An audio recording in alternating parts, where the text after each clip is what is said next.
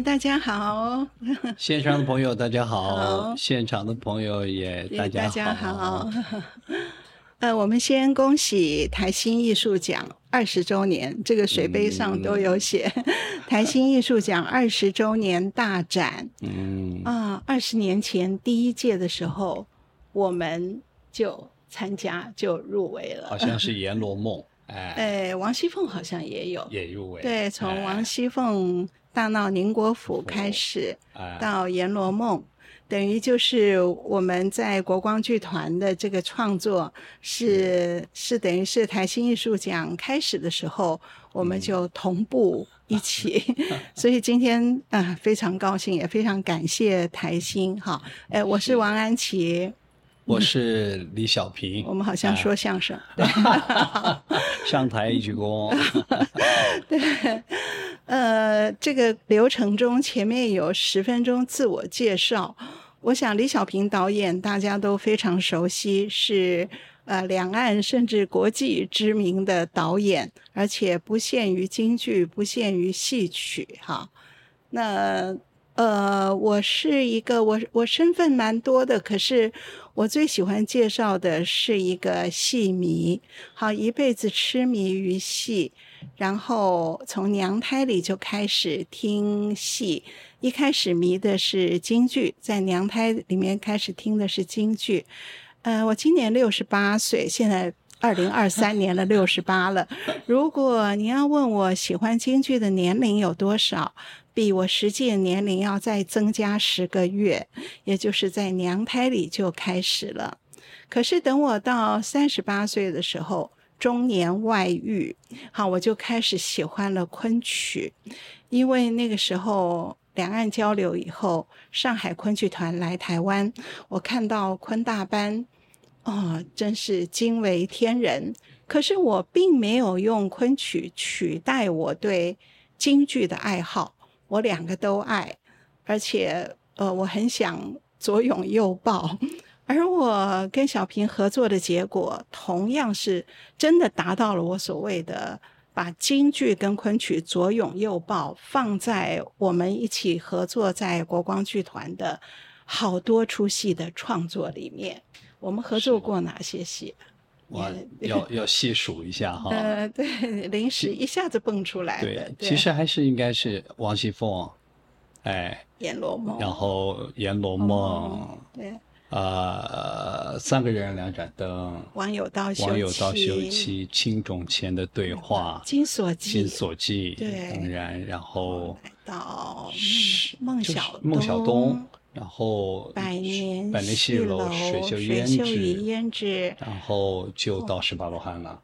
对，中间还有一个呃那个孝庄与多尔衮啊，对，对，清还有三部曲。对，嗯还有乾隆与和珅，然后嗯到这个。呃，不是乾隆与和珅，然后就是十八罗汉图十八罗，汉还有一个探春，嗯，十一十二，好像有漏掉一些，好像有漏对，就是不可数的。不可数，哎也就是真的是合作的关系太亲密了，有 至少十八年，对不对？有绝对有哈，很很很很贴近的在艺术上追求探讨的。是啊是。那嗯，这样自我介绍，嗯，可以啊。时间没用够是吧？所以这相声没说好。哎呦，才三分钟 哈。呃，这个呃，我自己有两个身份，就是一方面是剧场界，呃，我学习一些戏曲的编剧，同时在学术界哈，这个我其实本职还是在学术界，呃，可是学术界本身我也跨两个领域，我原来是中文系的，后来呢到戏剧系。这两个领域好像很接近，其实又很不一样哈。对了，我们刚刚忘了讲京剧跟昆曲怎么样左拥右抱，在国光的新编创作里面。当然，京剧跟昆曲要讲起来多的不得了，绝对不是几天几夜能讲得完的。我用很简单的方法来说，就是我觉得京剧的戏剧性很强，而且它海纳百川，它可以包罗万象，它可以演《水浒传》，可以演《三国》，也可以演《西游记》，也可以演《红楼梦》。好，那个。昆曲我觉得比较适合《红楼梦》，它不是不能演别的，它比较适合《红楼梦》。昆曲就不能演樊梨花，对吧？就不能演穆桂英。所以我觉得昆曲是一个非常精致典雅，而更重要，我更喜欢的不是它的典雅，而是它常常会会勾到一个潜意识里面去，会一曲为盲。有一些非常幽深，不是具体的喜怒哀乐这种情感，啊，非常幽深的一种不可言说的情感，昆曲可以把它勾出来。可是京剧它的叙事能力非常强，所以我觉得我们在国光这些戏里面，哈，是可以把我们可以把叙事故事说的很明快。可是不会一味追求明快，我们在某些地方是会差出一笔，去深入到一种很迷茫的幽深的灵魂深处。我这是我自己很喜欢的一种风格，所以，嗯，我觉得这样的一种追求也是跟小平，我们说十八年吧。十八年来，其实十八年前我们早就认识，早就合作过。那时候小平很小，他在陆光国剧队，我那时候在给陆光编剧。那么他那个时候还年轻，还是演员而又兼助排，对不对？就是武戏的武戏武戏记导。所以我在陆光的好几个戏，我们就已经种下了。很深的渊源，好。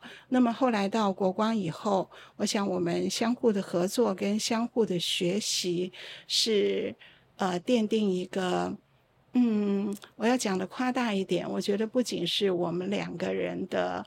呃，友情或是合作关系，而是我觉得对台湾的京剧是有很重大的影响的。十八年很长，薛平贵都回来了，王宝钏苦守寒窑也不过十八年。哈，好，我我就介绍到这边，还有三分钟，小平你要自我介绍，对。对呀，从我们开场所有的连接是，真是既熟悉又陌生。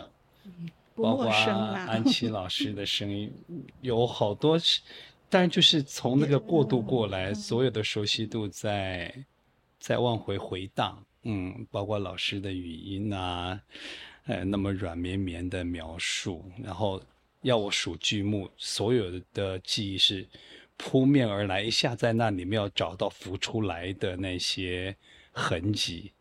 都是一个，都是一个蛮迷人的一个过程。其实，从从接受这个活动到昨天准备今天讲述的内容，就回荡在这一切一切的过程。其实还有遗漏了到上海的两个戏，哦，对，二零一二《牡丹亭 》跟《烟锁宫楼》，对对对呀，那是昆曲，对，所以其实是非常充分，而且。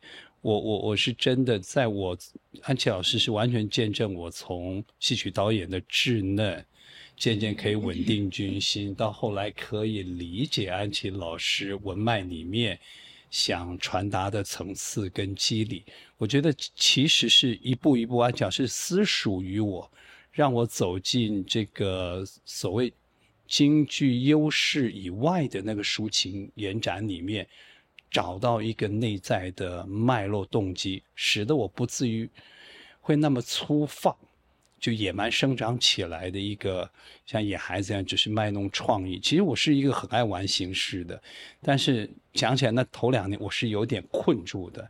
可是后来慢慢找到这个吻合点，我一点都不觉得，它反而是让你有理有据的去使用创意。让你依归在一个内在情韵成熟之下去行使的形式，我后来倒是很很满足于这部分。然后近几年在别的领域合作的时候，在这部分落空的厉害，落空的厉害。我自己跟几个比较私密好朋友说，就是这种感觉，其实跨过了，怎么就找不着了？也以为说这是法则，其实它不是法则，它是因人而产生的。所以这些事情，我讲起来不是感叹哦，是觉得其实挺不满足的，但是也真的很庆幸有跟安琪老师相识跟共同创作的这一十八载啊。一十八载刚好十分钟，我们把自我介绍，我看着呢，正看着。好，接下来他预定的是十分钟的这个朗读，哈，那我我来了哈。呃，我所选的是这本书，书名叫《京剧未来式》，副标题是《王安琪与国光剧艺新美学》，是时报出版社二零二零年十二月的出版。那么作者呢是有两位哈，一位王兆宇，还有一位李明伟，这两位都是很年轻的哈。王兆宇是中央大学的博士，中文系的博士；李明伟是台大戏剧系的博士生，快毕业了。王兆宇已经毕业了哈。他们两位写的这本《京剧未来式》。王安琪与国光剧艺新美学，书名是我跟国光的京剧创作的新美学。可是我在书里面也写了很多，我提到。小平无所不在，哈，所以因为都是我们合作的一个成果嘛，哈。那么这个书呢很厚，哈。那当然是王兆宇跟李明伟花了很多的心血来写，也有对我的访谈。那么也有一部分是我前面我写了很长的序，什么叫做京剧新美学？哈，写了大概将近两万字的序。所以这个书我觉得可以把。我们在国光这个从二零零二年开始到现在整整二十年的创作，呃，很仔细的做了一个记录。可是我今天要朗读的呢，不是其中某一出戏，而是最后这一章第九章。第九章我是叫做哈这一章的题目叫五轮之外。好，大概在这个书的五百九十二页左右开始。哈，那讲的是我跟创作伙伴之间的关系。好，那我我就先来念一下哈。有一回我在济州湾演讲。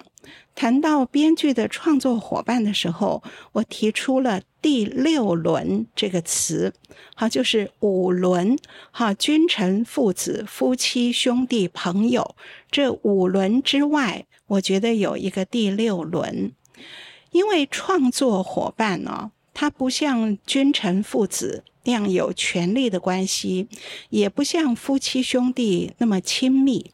如果说他是朋友，却又不太一样，我就以我个人合作最多的李小平导演做例子。创作的时候，为了阐述某种情感，我常常会把不足为外人道的内心私密对小平说。我以向内凝视的态度，深入挖掘自己，而倾听的对象只有小平一个人。我们经常对坐三五小时，甚至不止，互剖心事，甚至相互对气。我所有的心思都直接对小平说，也只对小平说。不知道为什么，我常常在公开场合，不管是上课啦，或是演讲，我都很自在。可是我很怕面对国光全团的团员来阐述我的规划理念或是创作理念。我也不知道为什么，可能因为有小平嘛，我就可以依赖上哈。而我跟小平平常没有什么往来，所以这种关系跟五轮中的朋友。不尽相同，因为我们是创作伙伴，而创作在讨论的过程里面是非常焦虑、脆弱、窘迫的，有的时候自信心几乎全面的崩盘。那这种场面是一般人看不到的，我们未必愿意让朋友看到，而朋友之间也不需要相逼至此。可是面对作品的时候，创作伙伴有权也必须要犀利的来提问，反复的质疑。当大幕升起那一刻，只想跟创作伙伴坐在一起，听着彼此的猛烈心跳。当成品问世，听到正面的评价的时候，只有创作伙伴会有和自己同样等级的欢心；看到负面评价的低落情绪，也只有合作伙伴能够等量的感受。若是创作的奥秘被看出，只有创作伙伴能够跟自己却要到一样的高度；若是自己已知却无能为力的缺陷被剧评揪出来，也只有伙伴和自己的长叹一样的深远。创作伙伴之间不存在忠诚与否的问题，也许一生只合作一次，可是只要当下真诚，就是难得的缘分。不过呢，我自己的个性很内向，我常常要花很多年，真的是很多年，我才能跟人比较熟悉，所以我的私心是很不希望更换伙伴的。可是合作时间长了以后，连外界都觉得有必要换个伙伴才能换出新风格。何况各自的事业发展可能另有新局面。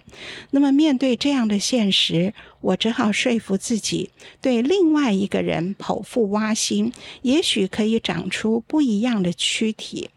而这不叫拆伙，这是更扩大。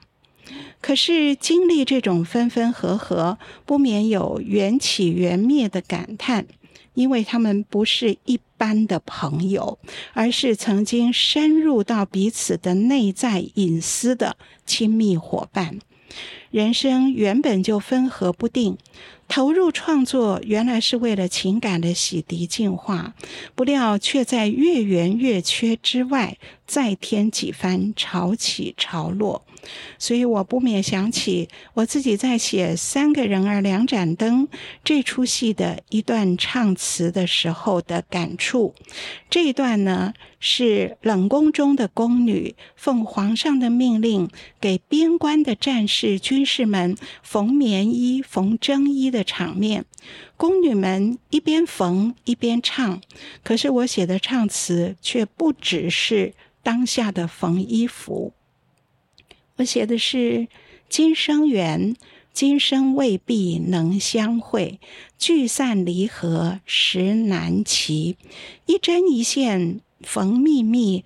不知是谁穿此衣，有缘为何难相会？无缘为何缝此衣？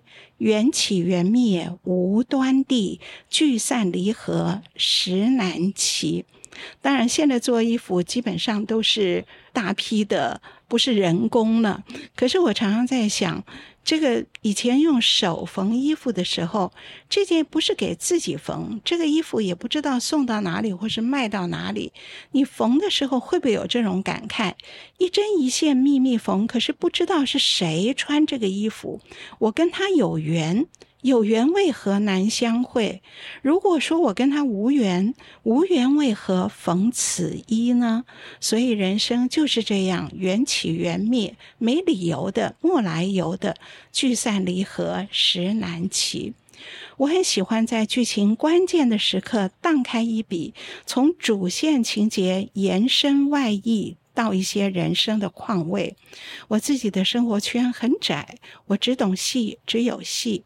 因戏结识的创作伙伴，让我品觉出多重的人生滋味。所以每一番愈合，每一回缘分，我都铭记在心。我的人生就是这么串起来的，而缘起缘灭是最深的感慨。而三个人儿两盏灯是。二零零五年首演，也是二零零六年台新的呃特别奖。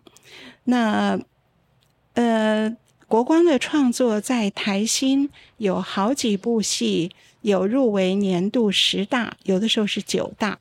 好像王熙凤《阎罗梦》《百年戏楼》《青冢前的对话》呃《金锁记》，通通都是年度。九大或十大作品，而其中有两部作品是得了大奖，一个就是我刚刚念的《三个人儿两盏灯》，这个当时我记得是叫做特别奖哈，当时的首奖是《如梦之梦》。对，那我们是特别奖哈。那么另外一部我们在台新得到大奖的是《十八罗汉图》，那年是台新改变了一个呃授奖的方式，所以年度五大节目哈。那所以今天我从呃三个人儿两盏灯开始读了这一段，那么接下来呢，我想哎时间刚刚好，所以接下来我就我想我们就主要请。小平来谈我们怎么样到还有四十分钟是吧？对，好好对，我们可以时间可以更自在一点啊。OK，呃，又是一阵阵的回忆哦。原来自己在家里稍微呃约看一下安琪老师节录的这个短文，因为它是我的主观情感靠向文字的冷的排列。可是刚刚是用听的，而且是透过是安琪老师的语音。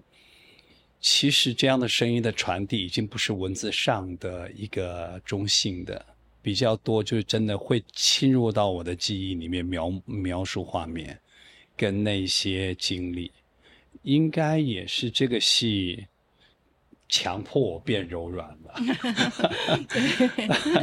我那时候不晓得，就老师也毫无心理准备，说你明天有空吗？来，然后去办公室就开始，老师就开始展开来，花了很长的时间娓娓道来，如何从一个功课，然后看到了雪君的那种秀慧布置的情感，然后说着说着，老师就开始陈述。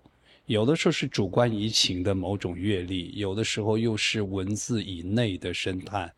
讲着讲着，就看到我就不知道哪一个点就把我打中了，我居然我也跟着掉泪了。可能是那个掉完泪之后，安琪老师觉得说，嗯，这个戏小平可以导，所以我不知道我倒哭出理来了啊。因为我本来就是要请你导。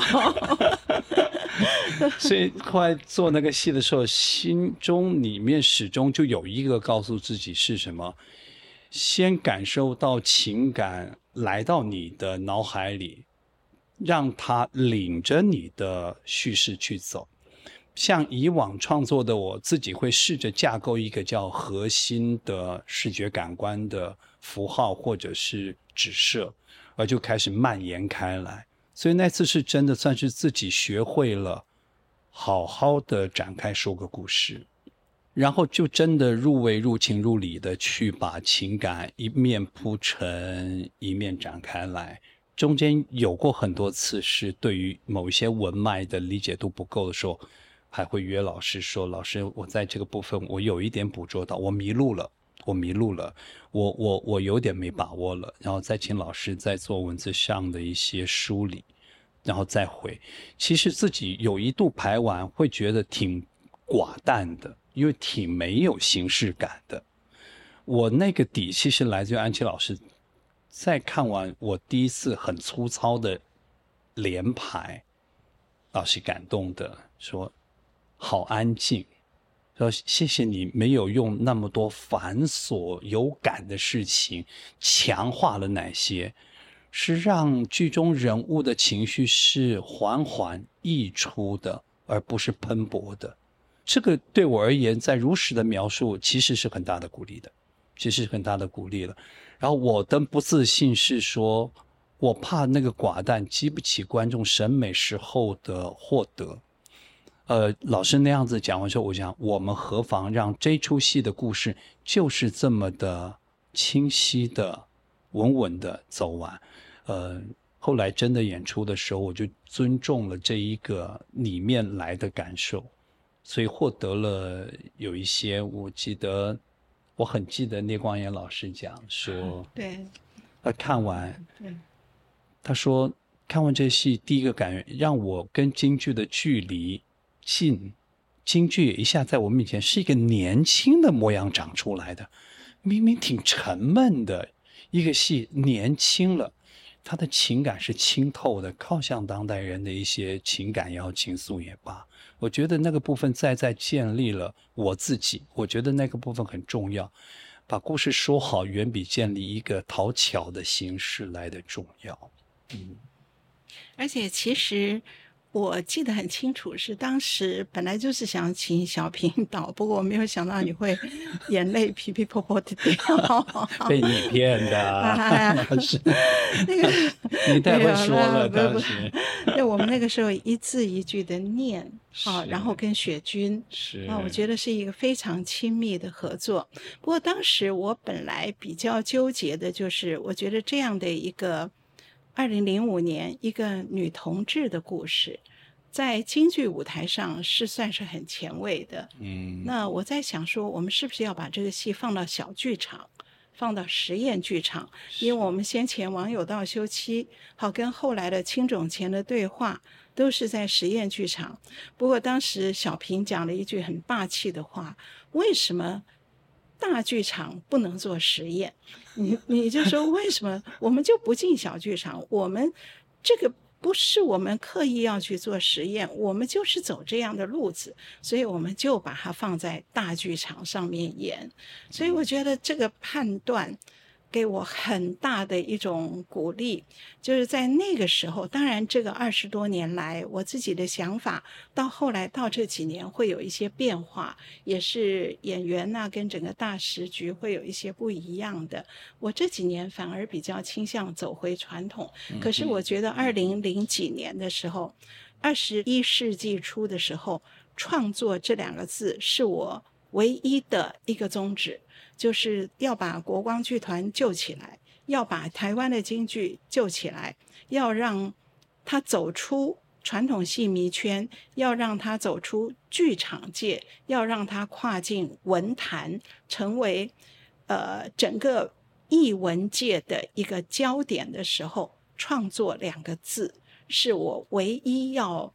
努力的方向，所以那时候我觉得我的脑子很灵活，我每天都在那边想有什么新题材可以怎样，然后想到什么的时候，我常常记得我有一次是晚上看完戏，站在路边，很冷的天呢，站在路边我就打电话给小平，哎，讲了四十分钟，就是因为我刚看戏的时候忽然。想到一个什么创作的题材，然后我也不管他在干什么，因为他不是我的朋友，他是我的创作伙伴，哈，所以我想到了创作的事情，我就，哦，我就理直气壮的打电话谈了很久，所以那个时候我们就是执意要做创新，要做创作，可是我又稍微有点胆怯，我想是不是把它放到实验剧场吧。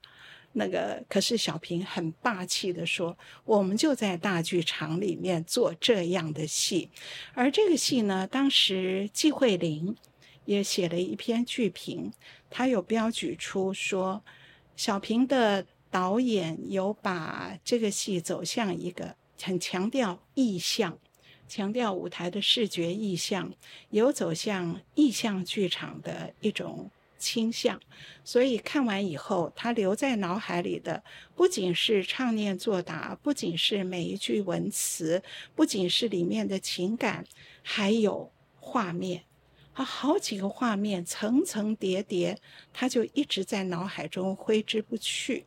所以我觉得，嗯，真的在那个时候，我们的开创的步伐是相当大、相当大的。那么，在这个基础上，后来的《金锁记》等等这些戏，才能够好像我觉得对于台湾的京剧是有一些是有很大的影响的。我常常想，京剧这两个字给我们很大的压力。北京来的，那不管你是从什么样的角度、历史角度去解释，你都没有办法。摆脱掉“京”这个字，可是我觉得我们我们对于大陆的戏本来也都是仰望那么多名家、演员、编剧、导演，哪一位不是我们的偶像？我们都在仰望。可是我觉得现在我很高兴的是，我在仰望的同时，我们有一个回看自己的眼光。也就是我不会被仰望而让自己卑下，我们谦卑，可是不会让自己觉得低下，因为我觉得我们这几部戏走出了京剧在台湾的自己的面貌，我们要追求的东西是什么，很明确。那么有了台湾自己的面貌以后，我可以很理直气壮、抬头挺胸的跟大陆的名家相互的对谈交流。我还是非常尊敬他们，非常喜欢他们。可是我们却不再是北京传到台湾的一个支脉。我觉得我们自己建立了我们的一些特色。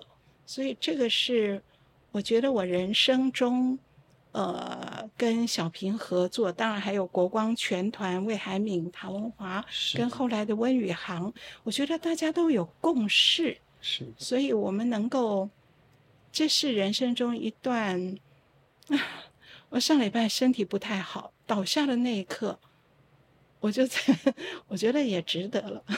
什么话？没有，就是说。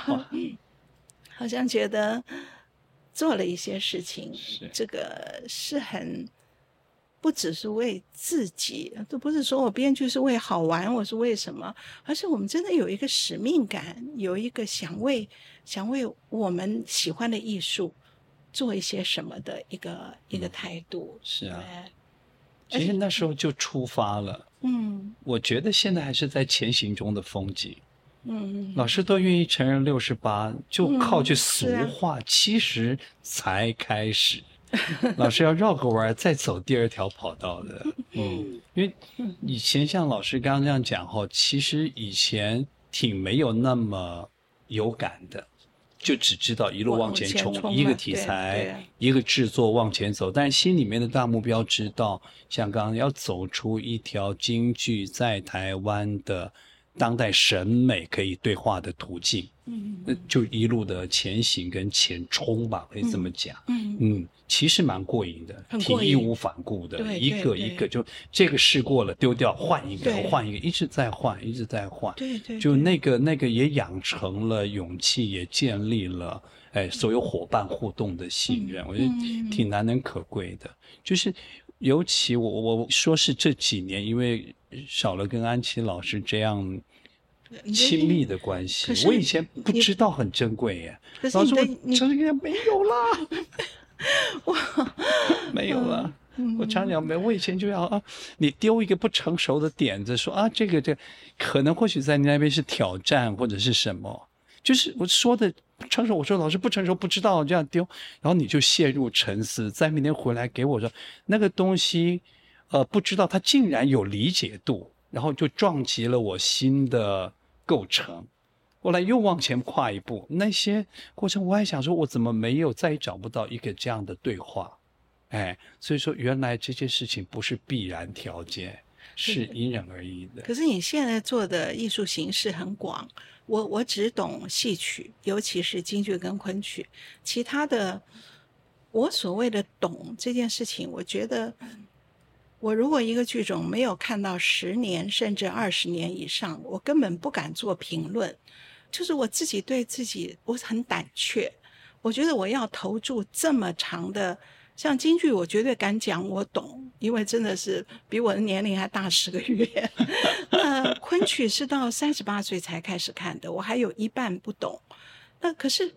我懂的只有这些。后来像你做的音乐剧啊，什么这些，我是完全完全的不懂。所以可能你的那个，因为艺术形式不一样，而这个就其实我是无法完全无法参与的啦。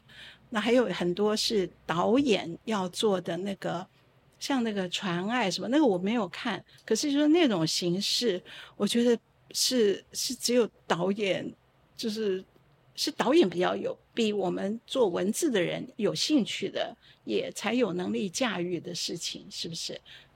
那可能诉求不同，诉求不同。如果说必须做一点分析的话，像跟你那种前行的那个一往无前的勇气，来自于对纵向的、深觉的、贯彻的这一个专精。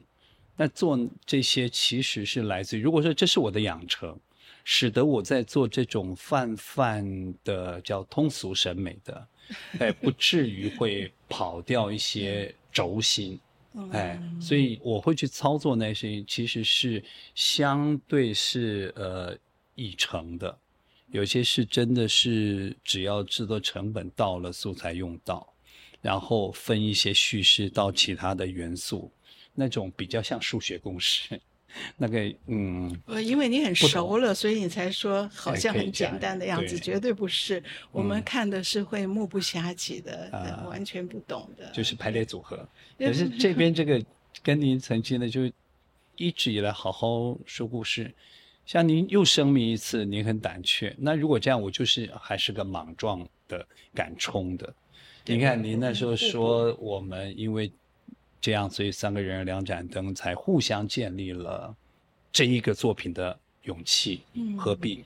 嗯，后来养成的就已经是凭您的素养、我的经历，我们的实业岂止是娱乐自己？我们就该在大剧场里面去告诉别人，我们又在做一个新的诉求跟嗯尝试。嗯，就那个部分已经在我们的宣养经历里面是被沉淀过的，就这个部分，所以我才换成一个粗莽的描述说，我们可以不举旗也造反，不必举个 替天行道，有没有？就是我们这个底气是来自于这个这么多，而且是每一个作品其实很真诚面对的，所以那个就不必怀疑。嗯，对，我觉得这个真诚实在是非常非常重要。真的，我们对任何一个作品，我绝对不会想说，哦，这个就是我们只在哪一部分满足一下观众什么就好了。真的是用很胆怯、很谦卑的心，在很真诚的去勾里面的每一个点、每一个点呢。是的，这个习惯一直很不好，也就是说 对对健康很不好，因为因为太太费心了。就是后来你在别的领域闯荡的时候，那我后来这个这几年呐、比较不同的一个在国光的发展比较不同的是，我觉得是演员。好，因为我们之前呃十几年来都是魏海敏、唐文华、温宇航哈这几位是是必然的合作伙伴。那么，可是这几年来会发觉到有一些我以前觉得年轻的这一代我都不抱指望的，可是忽然会出现了这几位李嘉德，是然后黄诗雅的好嗓子，哎林嘉玲那种那个戏感跟林庭瑜，所以当当我发觉到，哎，二十多岁的这一代居然还有希望的时候，我会把全副的精力就放在培养接班人这件事情上。嗯所以我觉得我在国光这样子二十几年来，我的身份叫艺术总监，我掌握了整个京剧发展的方向。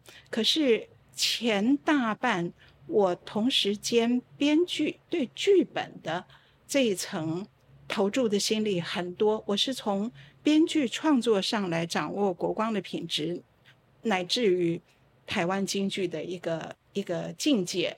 可是这几年我做总监的身份比编剧的身份多，就是看到这些年轻人一定要栽培了，他们有希望，那可是他们还不太会创作，嗯所以我不太能把全新的戏。我就不太敢针对他们，像当年是有魏海敏在，我们就敢创作《金锁记》。现在这批年轻的孩子不太敢让他们从零开始，所以我大概都都我觉得把传统戏在他们身上能够扎根，能够扎扎实实的弄得周全，弄得扎实，这个就可能是未来的一个指望。可是我们知道很多京剧的传统戏啊。那个剧本本身，因为都是以前那个演员中心嘛，只有一个角儿出来唱一段就好是的，所以很多剧本是很不完整的，逻辑都不清楚。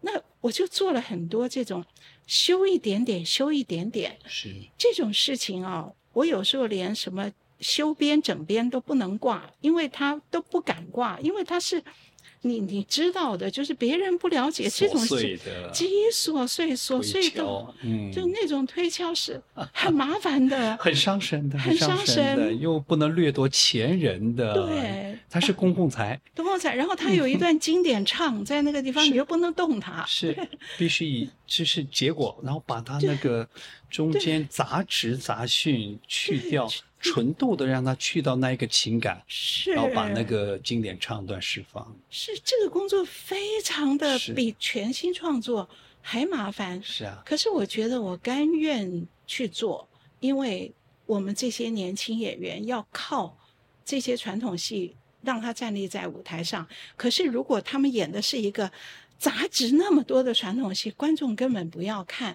所以我觉得我愿意做这样的工作，而且不仅是去杂质，我还想把传统里面去去那个有可能的现代感，它有的现代感不是。不是直截了当的放进去的，是不小心冒出来的，或者是被我们解释出来的。是那我就很着意的去把所谓传统戏在现代社会中要如何立足，它的因应之道，把它里面的呃这个古典中传统中的心意要刻意的掘发出来，而又不伤害他原来的表演。这是我这五年来我觉得我花最多心血。就譬如像黄雨玲，嗯这两年来到国光，嗯那他的敲工，他的硬敲独步两岸，嗯我们怎么能够不好好的利用呢？展现呢？而他的活捉这出戏，坦白说，那个剧本真的是不好。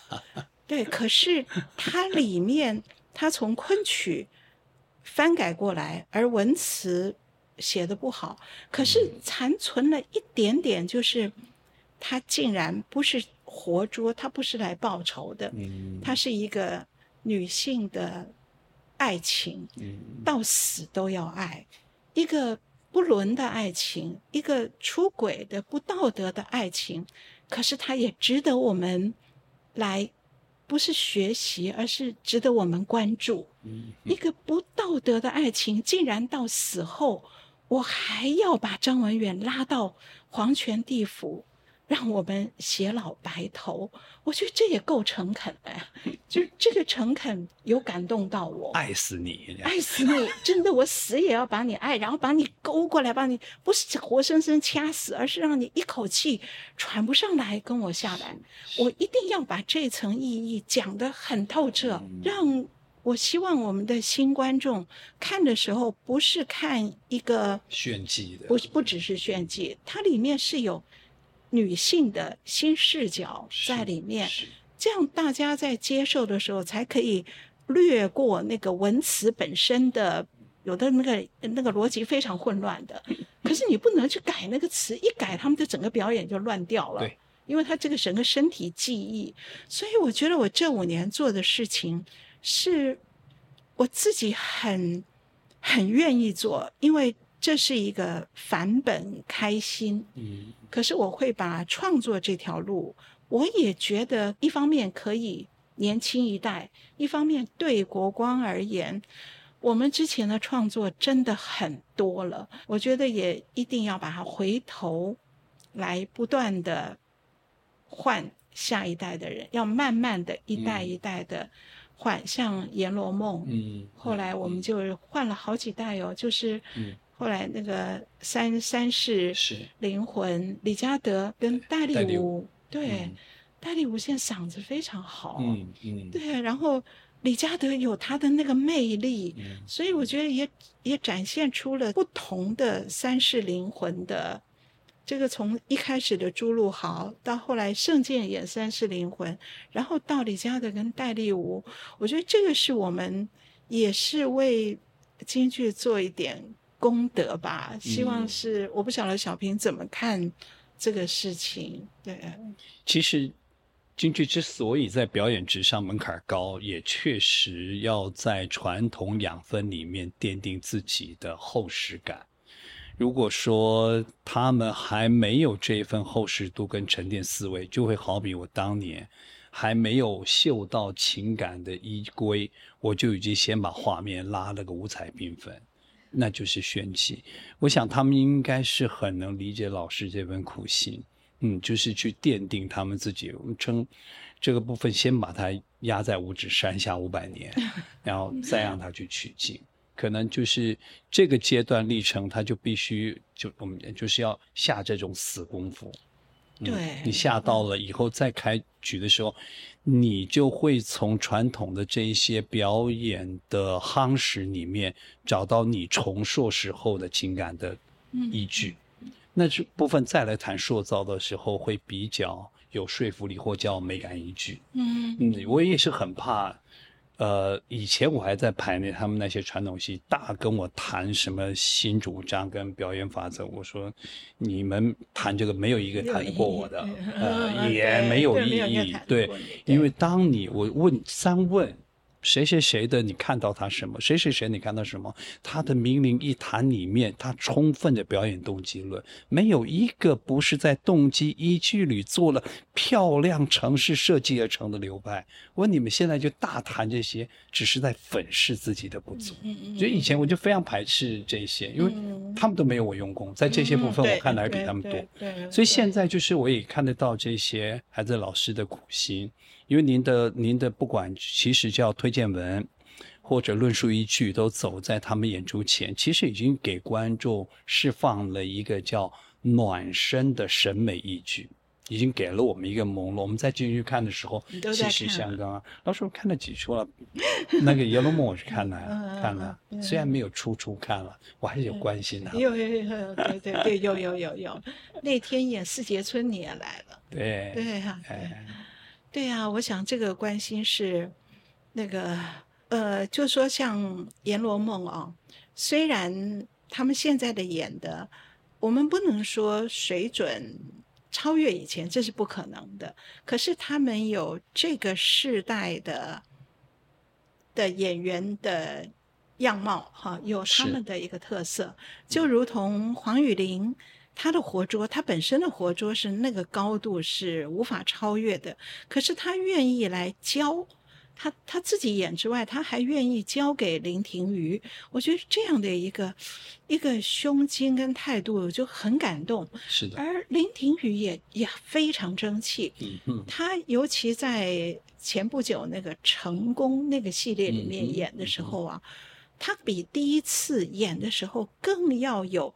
自我的体会，他在眼神的那种诠释上，我后来看到有剧评写说，他们呈现了这一代京剧演员的自己的诠释。那我觉得就，我就我就觉得很欣慰。嗯，就这么苦的功练下来以后，他还不只是磕模子。嗯嗯，对，那当然老师教黄雨玲教的好好，他会教那个肌肉。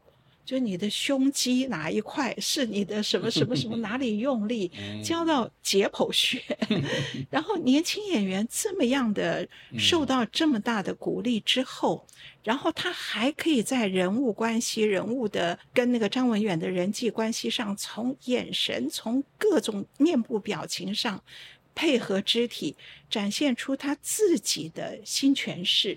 我觉得这些就是让我觉得。呃，哪怕他的念白或是什么，好像不是那么那么样的呃地道或是什么，嗯我觉得都不重要了，是就是都是是可以慢慢调整的，是是，在您的脑海里是有戴启霞老师，哎，然后再下来几个他师承下来的学生，是到后来受两岸交流冲击下的这些教学雨林，雨林，然后昆曲的活捉，对然后奠定到现在。你看这几个时代，也是一个一代一代转移的一个美学上的变化。然后，即便张正芬还这个，陆光的张对正芬、嗯吴建嗯宏，我们没看过嘞。啊，哦，我们看到潘玉琴了已经太小了，太年轻了。对，我们都活对得老的比较老的比较看得多，对，资深，你看对资深戏迷，张正芬民国六十几年就退了，所以你们还太小。嗯太小，我们还学习，哦对，学习所以已经没有看看到。所以你看下来，所谓的当代审美，其实它就是演完扣动新观众或者老观众既有印象当中的重塑，其实这些都是挺难能可贵的，挺难能可贵的。嗯，我们最后这几分钟，我们回到这个我选这一段的一个用意哈，以及我们的我们这次的题目叫做“致未来”，给未来。然后我选的是这个京剧，这个书是京剧未来式。那我们刚刚我讲那个第六轮，我说创作伙伴是第六轮，我们都在作品里彼此认识，而这样的体悟在《十八罗汉图》。等于《十八罗汉图》这出戏得到台新这个年度五大奖的这个这个这出戏，整个在讲这个第六轮，就是这故事我就不花时间讲了。嗯，就是师徒两个人一起来修复一幅画，修复一幅《十八罗汉图》，还不是创作，而是五百年了，这个画残破了，要修复古物，修复这幅画，可是。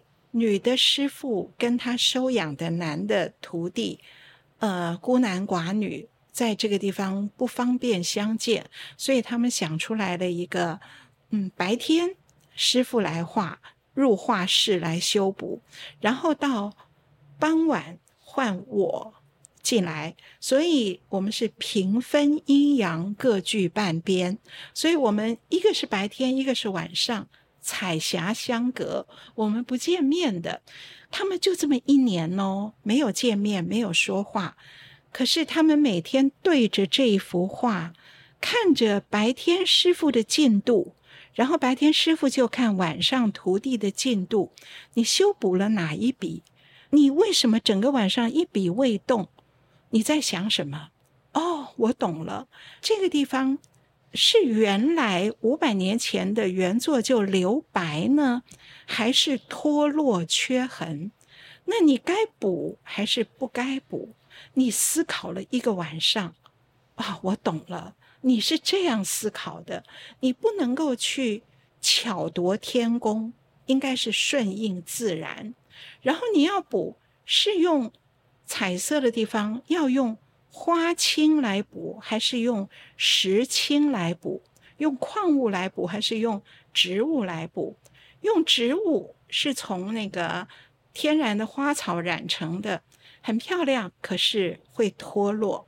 用矿物，用石青的话，不易脱落，可以持久。可是我们是要顺应自然，还是要巧夺天工？我就觉得这个里面这个戏。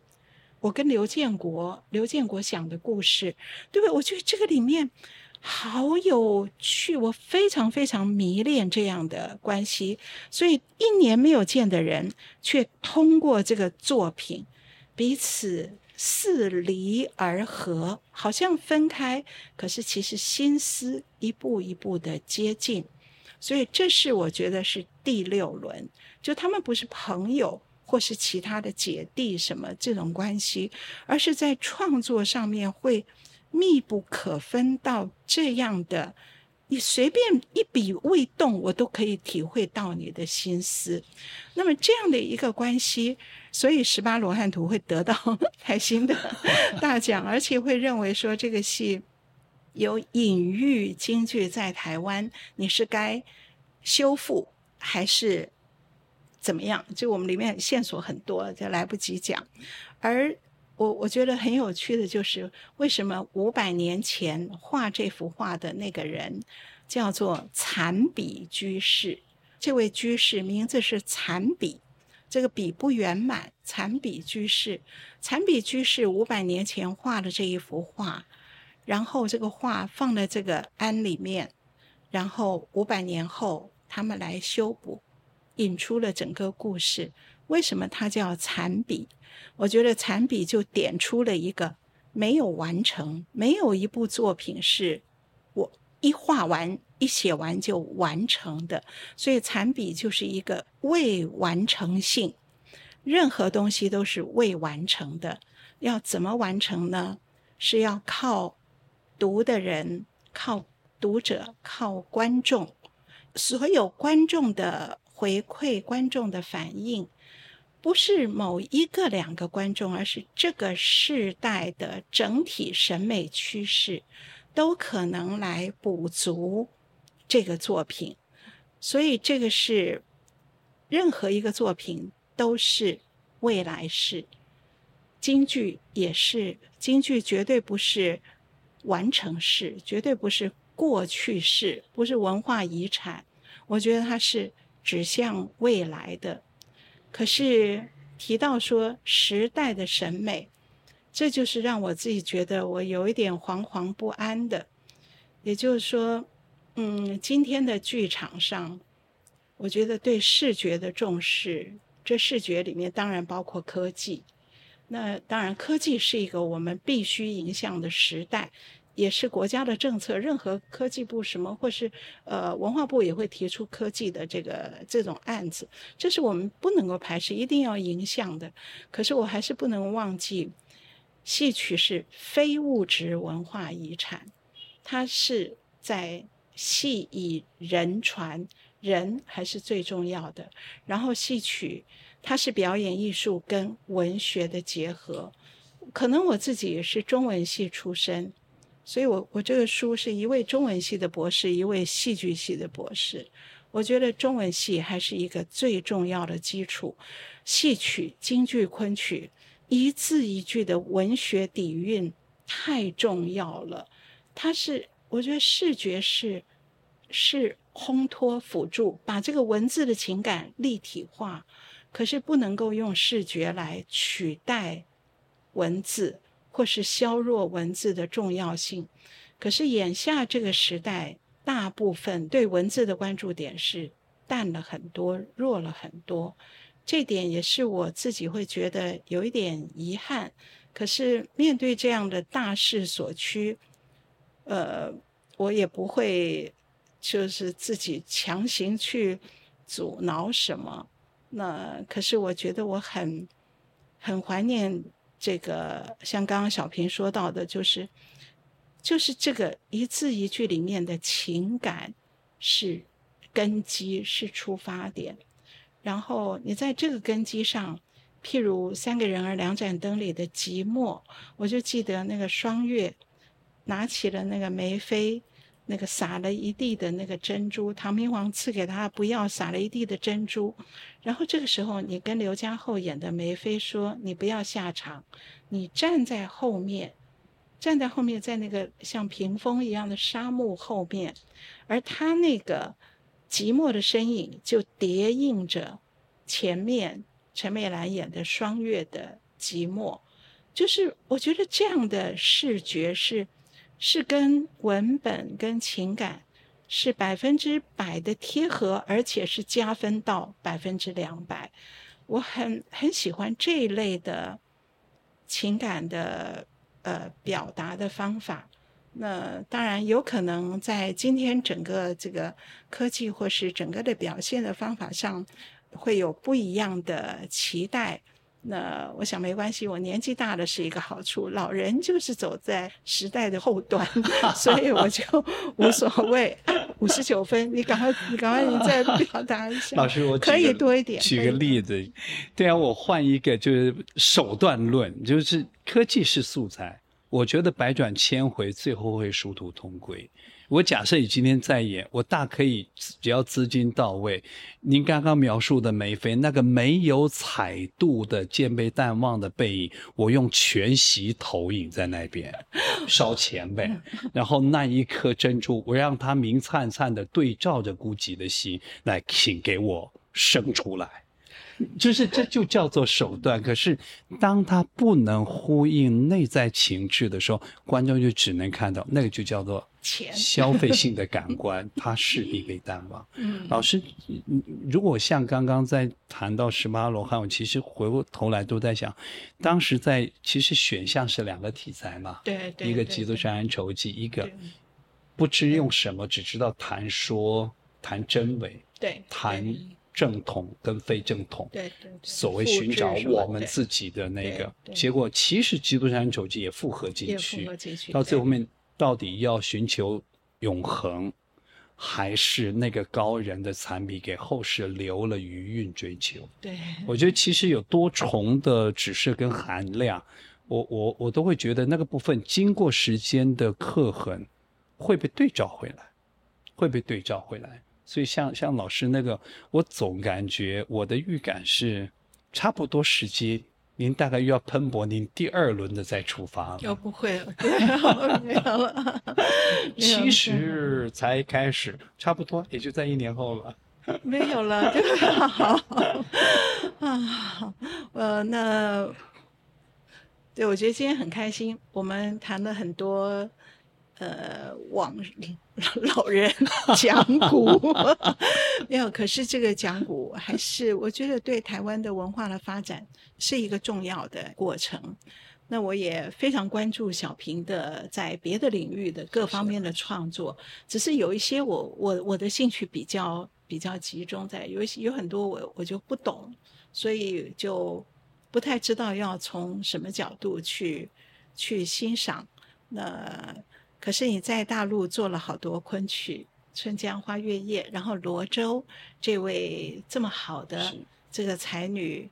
她已经不只是个才女，我这样现在是大师了。在在对，在大陆是的，是大师了。对，大师的昆曲的编剧也不只是昆曲，可是我觉得他的昆曲特别好，所以我觉得这个小平呃海阔天空哈，各方面的创作，那我们的非常希望能够看到他的这几部昆曲能够。到台湾或者是我们到大陆去，能够看到他是用什么样的一个方式来做一个新的诠释，好吧？谢谢老师鼓励，哎，老师身体健康，好好好好，大家都健康平安，好，新年快乐，新年快乐，新年快乐，谢谢，好。